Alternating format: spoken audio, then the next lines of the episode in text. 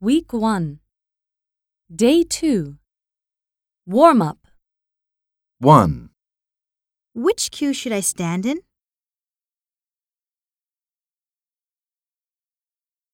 2, May I see your passport, please?